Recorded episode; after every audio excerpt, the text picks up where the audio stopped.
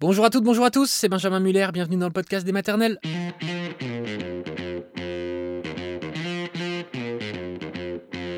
Le podcast des maternelles est aujourd'hui un témoignage fort et rare. Vous allez entendre le témoignage d'Ezio, Ezio, un papa transgenre qui a porté son enfant. Vous allez tout comprendre en écoutant son témoignage, donc je le disais rare. Vous allez évidemment comprendre pourquoi. Et puis nous serons juste après avec une psychiatre, docteur Kona, qui nous dira ce qui se joue dans le cas de ces grossesses évidemment si particulières.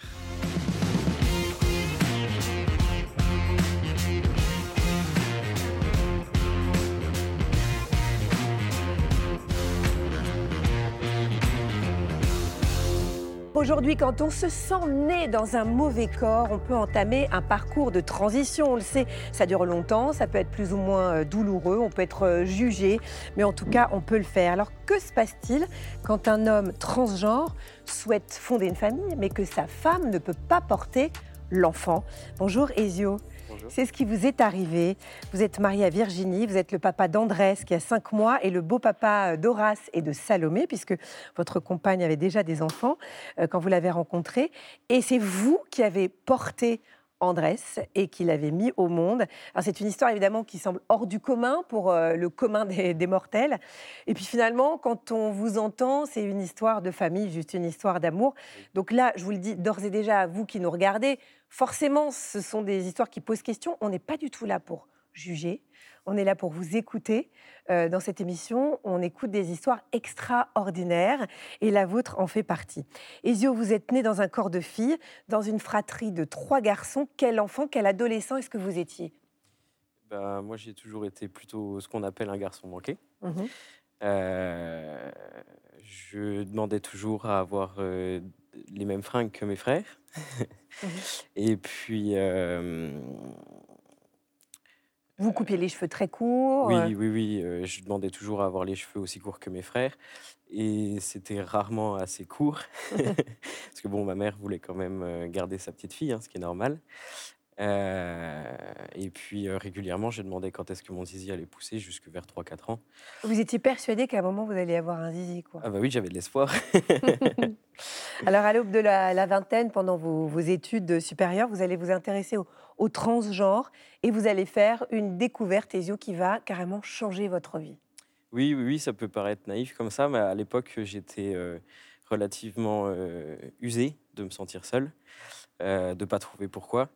Et un jour, bah, j'ai deux neurones qui se sont touchés et j'ai compris que, en fait, oui, les personnes transgenres existaient, mais pas que les femmes, parce que les femmes, je le savais. Et bah, là, j'ai tilté qu'il y avait aussi des hommes transgenres et que c'était pas que aux États-Unis, parce que les représentations que j'avais à l'époque, c'était beaucoup aux États-Unis, mais qu'il y en avait aussi en France et que tout était possible.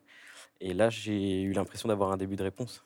Oui, et puis surtout, oui, c'était un espoir qui naissait, qui était extraordinaire. Ce qu'on n'a pas dit, c'est que auparavant, vous aviez fait votre coming out, Ezio? Oui, oui, oui. Vers 13, euh, 14 euh, ans, j'avais fait un coming out en tant que, femme lesbienne. Euh, j'avais trouvé mes marques là-dedans. Hein. J'ai appris à grandir avec mon corps et j'avais trouvé mes marques dans la société. J'avais trouvé ma place. Hein, donc, Mais il y avait quand même un manque profond. Il y avait toujours un truc qui allait pas, mais j'arrivais pas à savoir quoi. Euh, mais j'avais, j'étais vraiment bien. Mmh. Alors vous allez euh, avancer au fil des mois euh, sur le chemin de votre transition et vous avez changé de prénom. Comment est-ce que vous avez choisi Ezio alors? Pourquoi? Moi j'avais choisi plusieurs prénoms. mais je voulais que pour le choix définitif, je, je, voulais inclure ma famille. Euh, déjà parce que je trouvais que c'était aussi le rôle de mes parents de choisir ce nouveau prénom. Et puis euh, parce que ma famille m'avait quand même jusque-là toujours soutenu. Oui, c'est ça. Et vous n'avez jamais été jugé par votre famille? Ils l'ont toujours senti? Ça s'est toujours relativement bien passé. Il y a eu des, des, petits loupés, hein, comme, euh, comme chez tout le monde, hein, mais ils ont toujours fait des efforts. Et, euh, et ça, du coup, c'était aussi une reconnaissance de, de, de, faire ça avec eux. Parce que vous disiez que votre maman voulait garder sa petite fille tout à l'heure. Quand elle a compris que vous vouliez faire votre transition, elle a bien réagi? Euh, Elle a pris le temps de digérer, mais elle n'a jamais été méchante ou jugeante. Elle me l'a juste dit, il me faut un peu de, de temps pour, euh, bah, Pour pour avaler, prendre la quoi. mesure. Ouais. Et, euh, et après, à partir du moment où euh, c'était bon pour elle, ça s'est toujours très très bien passé. Alors vous, allez, euh, vous avez continué le processus, vous avez pris de, de la testostérone, vous avez fait une mastectomie, donc ça c'est l'ablation des seins, mais c'est le changement de sexe finalement à l'état civil qui est le plus compliqué à faire. C'est ce qui, pour moi en tout cas, a été le plus compliqué. Euh, déjà parce que je tombais à un moment où ils étaient en train de voter la loi pour qu'on ne soit plus obligé d'être stérile pour pouvoir changer euh, de papier d'identité. Et donc moi, je voulais absolument que cette loi passe parce que je ne voulais pas me faire stériliser. Euh, donc c'était un, c'était un bonus pour moi qu'elle passe à ce moment-là. Euh, après, ça a été le plus compliqué pour moi parce que j'ai posé mon dossier finalement au tribunal en mars 2017 et je n'ai eu le résultat de mon jugement qu'en janvier 2018. Et entre-temps, euh, j'étais passé du coup une fois au tribunal euh, devant un, un jury pour, euh, pour parler de mon histoire et pour, pour apporter malgré Mhm. tout des, des preuves médicales de ma transition. Oui, c'est ça. Alors en 2018, vous rencontrez Virginie. Virginie, elle est déjà euh, mère de deux enfants. Au début, c'est une histoire d'amitié, on va dire, et puis vous êtes tombés amoureux euh, ensuite, vous êtes installés ensemble avec la volonté d'agrandir la famille. Vous étiez d'accord tous les deux là-dessus.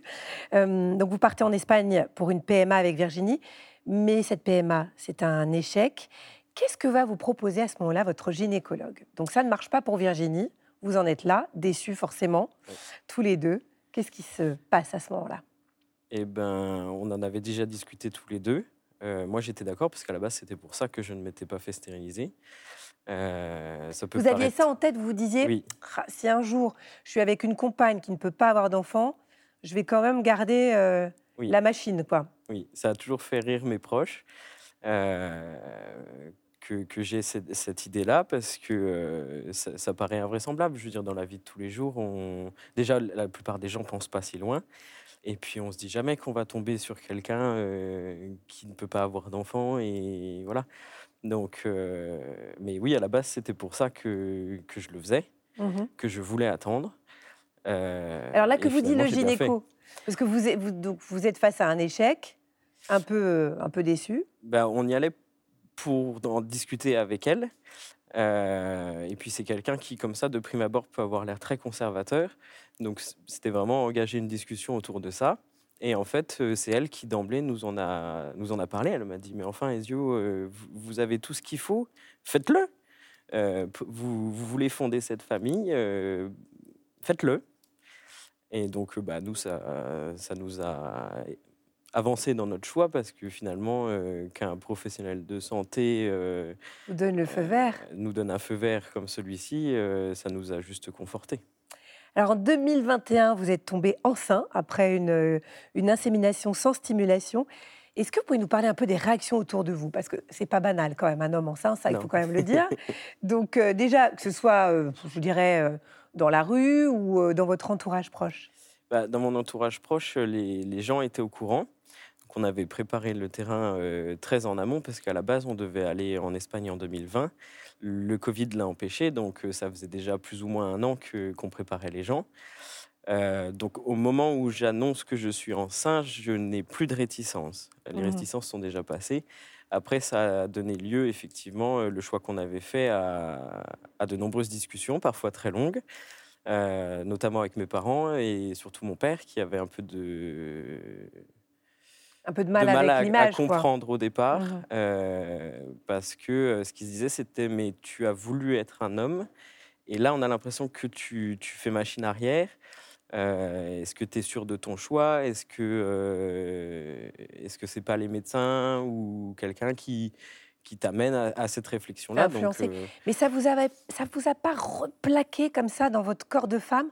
Ça n'a pas été trop difficile parce que c'est vrai que quand on est enceinte, euh, tout à coup, on peut pas être plus féminine, quoi. Je veux dire, on a, on a l'impression que, euh, en tant que femme, que c'est la féminité à son paroxysme. Ça n'a pas été dur pour vous, ça? Non, non, non, parce que finalement, euh, même si j'ai arrêté les hormones, mon corps, il n'a pas changé peu changé. On voit la, sur la photo, effectivement, il y a juste le ventre, en fait. Oui, c'est ça. On un dit, peu, un peu trop de bière, oui. Ben, c'est souvent la réaction que j'avais dans la rue. Hein. Les gens qui n'étaient pas au courant euh, ne se sont pas posés de questions. Hein. Mm. Il y a un, bar qu'on a l'habitude de, fréquenter avec Virginie. Euh, les habitués euh, ne se sont rendus compte de rien. on m'a souvent dit, bon, bah, faudrait calmer un peu la bière et la choucroute, mais... mais à aucun moment euh, ça, a posé question. À et sur le suivi de grossesse, le personnel médical, il n'y a pas eu de, petits jugements, personne n'a tiqué? Non, non, non. On nous a posé beaucoup de questions parce qu'effectivement, c'est une histoire qui interroge. Euh, donc souvent, on nous a demandé comment on en était arrivé là. mais, euh, mais non, non, ça s'est toujours très bien passé.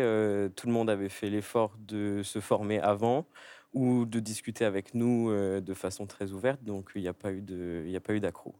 Euh, vous avez accouché d'un petit Andrés donc le 2 avril dernier. Comment s'est passé l'accouchement? Bah, Très très bien. C'était un, accouchement euh, par voie basse. parce qu'encore une fois, bah, moi, ça ne me posait pas de, soucis. je restais un peu le, bah, le papa ours, quoi. Donc, il n'y a pas eu de, de problème. Et puis, l'accouchement s'est vraiment très, très bien passé. On avait un personnel au top. Et puis on, était confiants aussi, donc euh, ça allait. Et un bonheur, j'imagine, incommensurable pour Virginie et vous euh, d'accueillir cette petite merveille. Oui, ouais, Alors, est-ce que vous avez pu être euh, reconnu comme père de l'enfant à l'état civil? Parce que ça, c'est un peu le nerf de la guerre. Mm. Quand c'est le père qui porte l'enfant, comment ça se passe à l'état civil? Vous avez dû batailler ou pas? Eh bien, ça dépend des, juridictions. il faut savoir que les lois là-dessus n'existant pas, euh, ce sont aux procureurs euh, des départements de, prendre ces décisions-là. Et donc, euh, chaque procureur est libre de ses choix. donc, par exemple, j'ai des amis pour qui ça s'est très bien passé, notamment en Ile-de-France, parce que le procureur est très ouvert à ça. nous, on n'a pas eu cette chance-là j'avais envoyé un courrier au procureur en amont pour lui expliquer la situation, lui dire qu'à aucun moment c'était un acte politique, parce que ça c'était important pour nous. Au départ, n'en était pas un. Euh, la situation finalement le, rend politique, mais au départ pour nous c'était pas le but. Vous vouliez juste fonder une famille, quoi. vous avez les mêmes droits que tout le monde et vous voulez euh, fonder une famille. Tout à fait. Et hum, donc pour l'instant, euh, moi je suis la mère de Andrés à l'état civil et je suis mère seule. Euh, parce que le procureur n'a pas non plus voulu qu'on applique les lois, euh, la loi de bioéthique de 2021, euh, qui permet aux couples lesbiens de bah, d'être les deux mères tout de suite à l'état civil sans adoption. Oui, donc c'est pas encore gagné cette affaire au niveau de, l'état civil. Pourquoi est-ce que vous vouliez témoigner aujourd'hui, Isio bah, parce que je, je, voulais que les gens déjà puissent voir quelqu'un. Mmh. je pense que c'est important. Et puis puisse se rendre compte que finalement, on est des gens comme tout le monde. Euh, et qu'on demande rien de plus que les autres. On veut juste pouvoir euh, avoir un job, un toit, euh, fonder une famille.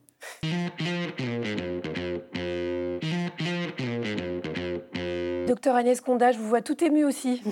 oui. Hein, c'est vrai que cette fin d'échange de, était poignante parce qu'en fait, on se rend compte de, de, tout ce parcours, quoi, de tout ce qu'il y a derrière, en fait. Euh, parce qu'au début, Ezio est très cool et tout, et puis en fait, euh, au moment où il craque, c'est le moment où il parle effectivement de la bataille avec l'état civil. On en reparlera. Je vais préciser, docteur, que vous êtes pédopsychiatre à la Pitié-Salpêtrière. Vous êtes responsable, entre autres, de la consultation parenté plurielle.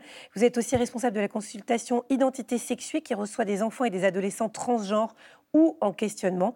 Et vous êtes coordinatrice de la plateforme Jeune Trans Île-de-France. Voilà, donc vous avez beaucoup de boulot, hein, j'ai l'impression, vous ne chômez pas. Euh, est-ce qu'il y a beaucoup d'histoires comme celle des yeux et Virginie? Parce que nous, ça nous paraît être des curiosités. Puis quand on entend les yeux aux yeux, finalement, c'est totalement banal. C'est juste une histoire de, d'amour euh, de deux personnes qui veulent créer une famille. Mais c'est fréquent dans votre cabinet? Alors des histoires d'amour de personnes qui veulent créer du des familles, oui, c'est assez fréquent. Après, ça dépend ce que vous entendez par, euh, par beaucoup. C'est-à-dire que des personnes transgenres, il y en a à peu près 1% de, la population en France. Et donc, ce sont des personnes qui, qui vivent, euh, qui, euh, qui grandissent, euh, qui vont à l'école, qui ont des relations de, de, couple et qui font des enfants.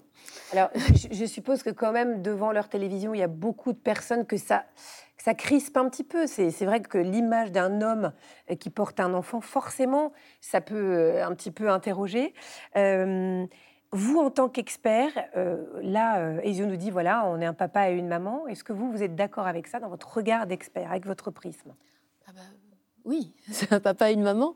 Euh, après, je pense que les, ça interroge aussi parce que justement, on a peu de représentation. A pas tellement de modèles, effectivement. Voilà, parce que c'est c'est quand même assez rare. Et puis, ce, sont des personnes qui s'exprimaient peu aussi, mmh qui avaient plutôt tendance à, à, vivre leur, euh, leur, parentalité, leur famille euh, un peu cachée. Cachée, bien sûr, oui, oui. Mais il y a multiples façons de faire famille et c'en est une. Alors évidemment, on est en direct, 9h52, beaucoup de questions sont arrivées sur les réseaux. Oui, on va commencer par une question en vidéo que Sohan vous a envoyée. Regardez. Bonjour les maisons des maternelles, moi je suis Sohan, je suis un homme transgenre et papa d'une enfant de 4 ans. Et j'aurais une question, qu'est-ce que les professionnels pourraient mettre en place pour que nous, les parents transgenres, et que nos enfants soient inclus et respectés dans nos vécus, dans un contexte où la société en a encore à débattre euh, de nos existences avec beaucoup de violence et du mépris? Merci. Alors, je ne suis pas sûre que ça soit aux professionnels de, de mettre des choses en place, hein, puisque comme vous, vous, le dites bien, c'est euh, une question de, de société. pour le coup. Hein, euh, c'est une question euh, sociétale, donc de fait une question politique. mais ce qu'on essaye en tout cas, c'est au moins d'avoir un lieu d'accueil qui soit respectueux des, des personnes et puis euh, de travailler euh, ensemble avec euh, toutes les, tous les professionnels qui, qui accompagnent des personnes transgenres, mais aussi avec des personnes concernées qui peuvent nous, nous, dire un petit peu leurs besoins et ce, qui les aurait, ce qui les aiderait et ce qui les, ce qui les aurait aidés dans leur parcours. je pense que c'est vraiment quelque chose de sociétal et de, de, de, bien plus large. Après, ce que peuvent faire les professionnels de santé, en tout cas, c'est effectivement de se former, et de se former en particulier à, l'accueil euh, respectueux de, tout être humain et entre autres euh, des, personnes transgenres. Sylvain nous dit, parent d'un petit garçon de 4 ans, j'entame une transition, comment lui expliquer les choses? C'est une question que se posent beaucoup de, parents qu'on reçoit, hein, de, parents de, de, parents transgenres c'est une question à laquelle il n'y a pas de recette, il n'y a pas de réponse euh, générale. Il va falloir euh, trouver euh, vos mots, les mots qui pourront aussi être les mots de, votre famille. Est-ce que déjà dire voilà ce qui va me rendre heureuse ou heureux, c'est pas déjà convaincre son enfant? Parce qu'un enfant, il a juste envie que son parent soit heureux, non? À, 4 ans, en fait, les, enfants n'ont pas trop besoin d'être euh, convaincus. En fait, à, à, 4 ans, euh, de, dire à son enfant, euh, voilà, je, en fait, tout le monde a cru que, j'étais un homme, une femme, mais depuis que je suis née, en fait, c'est c'est pas ça. Mmh. et donc maintenant, je vais vivre tel que je suis à 4 ans, un, enfant ne va pas. Euh, Ce sera une information comme une autre, Ça va être une information. il va le comprendre à son niveau de développement. Quoi, voilà. Après, un enfant de 4 ans. ce qui va être compliqué, c'est euh, est-ce que cet enfant, euh, est-ce qu'on lui dit d'en parler, de ne pas en parler? Quelles vont être les réactions à l'école?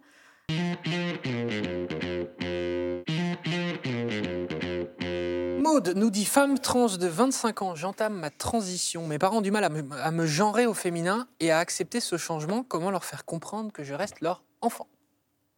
On peut dire que ça prend du temps quand même, docteur, pour les parents. C'est pas facile. Ah, on peut le dire que c'est pas facile. C'est pas facile, surtout que bien souvent, quand on a 25 ans et qu'on décide de commencer une transition, ça fait longtemps qu'on y pense. Mhm. Ça se fait pas comme ça du, du jour au lendemain. Et donc au moment où on l'annonce, on aurait envie que, euh, que sa famille accepte tout de suite et que enfin on puisse vivre euh, tel qu'on se ressent.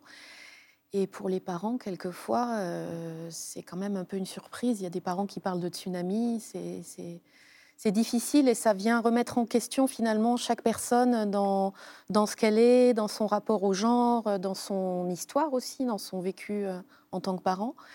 Et donc ça peut prendre un peu de temps.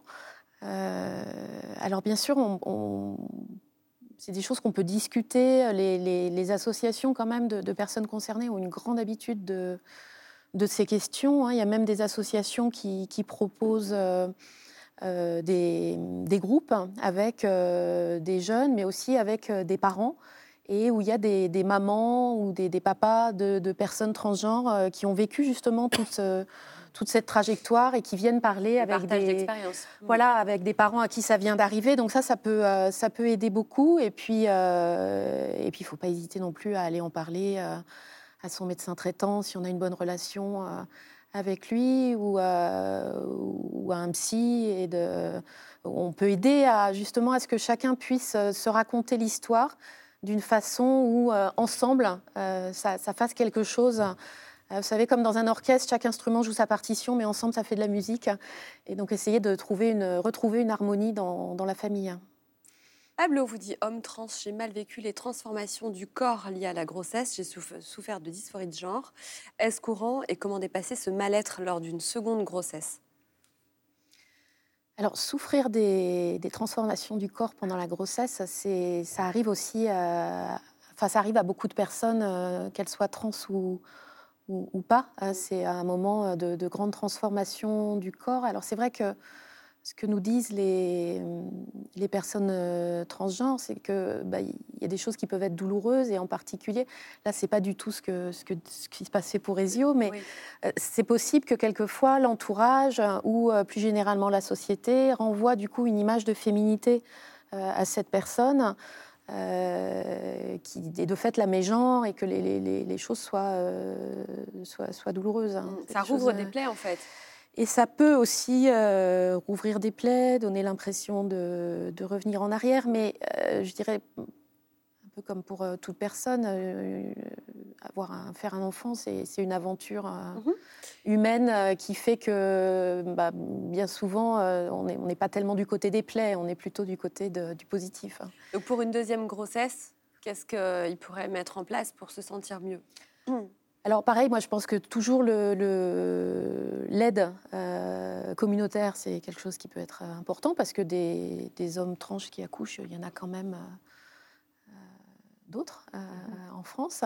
Et puis, nous, on peut aider aussi hein, en tant que, professionnel, professionnel du psychisme. On, on, peut aider. il y a aussi tous les professionnels comme les psychomotriciens qui travaillent sur le rapport au corps, euh, qui peuvent aider. Ça peut être aussi des massages, ça peut être euh, tout un tas de choses. L'important, ça sera de trouver euh, sa solution à lui. Un homme trans peut être reconnu homme à l'état civil sans stérilisation, c'est Karl qui nous dit ça, mais pas père de l'enfant qu'il a porté et mis au monde. Aux yeux de l'état civil, il reste sa maman. et donc il vous demande, on peut donc être trans ou parent, mais pas les deux.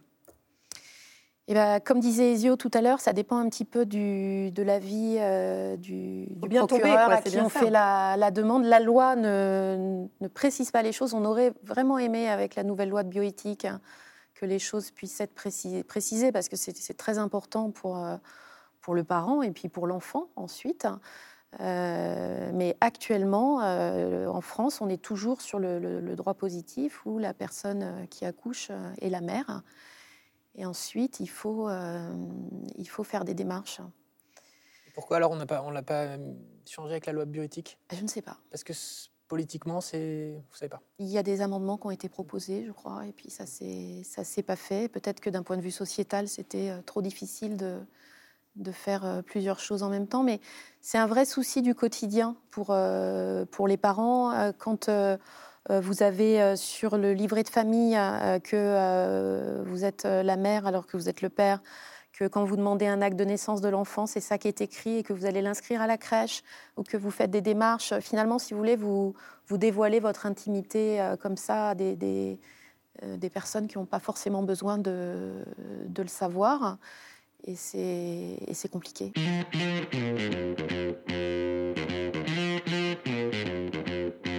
Merci beaucoup, docteur Kona. Merci infiniment à Ezio d'avoir accepté de venir raconter son histoire dans la maison des maternelles. Voilà, c'est la fin de cet épisode.